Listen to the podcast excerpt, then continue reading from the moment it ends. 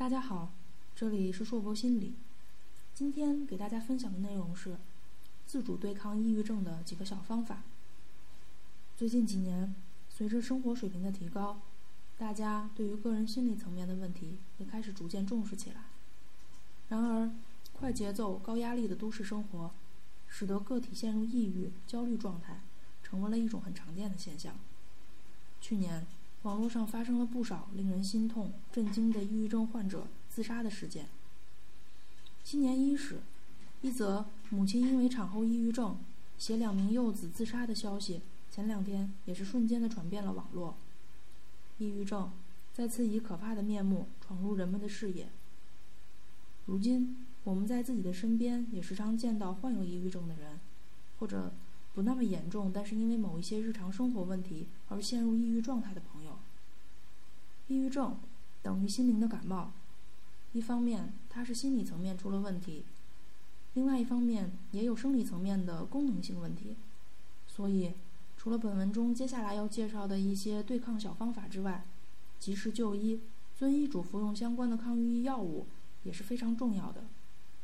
下面我来带着大家先做一个快速的自我小筛查。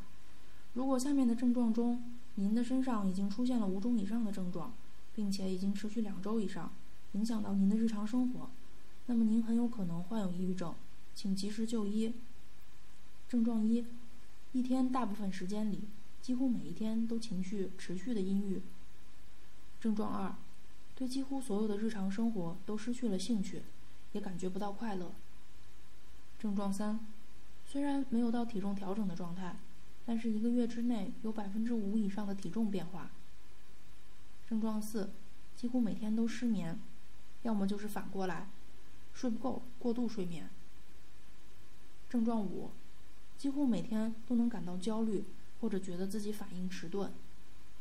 症状六，几乎每天都会感到疲劳或者丧失活力。症状七。几乎每天都觉得自己是一个没有价值的人，或者有不适当的罪恶感。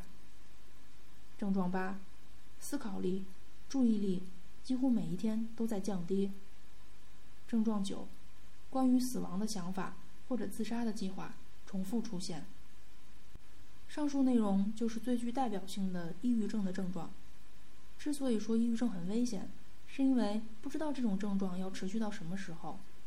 而且患者本身也觉得没有任何可以治愈的希望，但是其实大部分情况下都是过三到六个月左右，抑郁症会逐渐好转，也会自动消失。但是麻烦就在于，抑郁症容易复发。对于容易反复陷入抑郁状态的同学们，大家一定要自己掌握一些调节情绪的技术，这个也是非常有必要的。下面，让我们来了解一下调节抑郁状态的几种方法吧。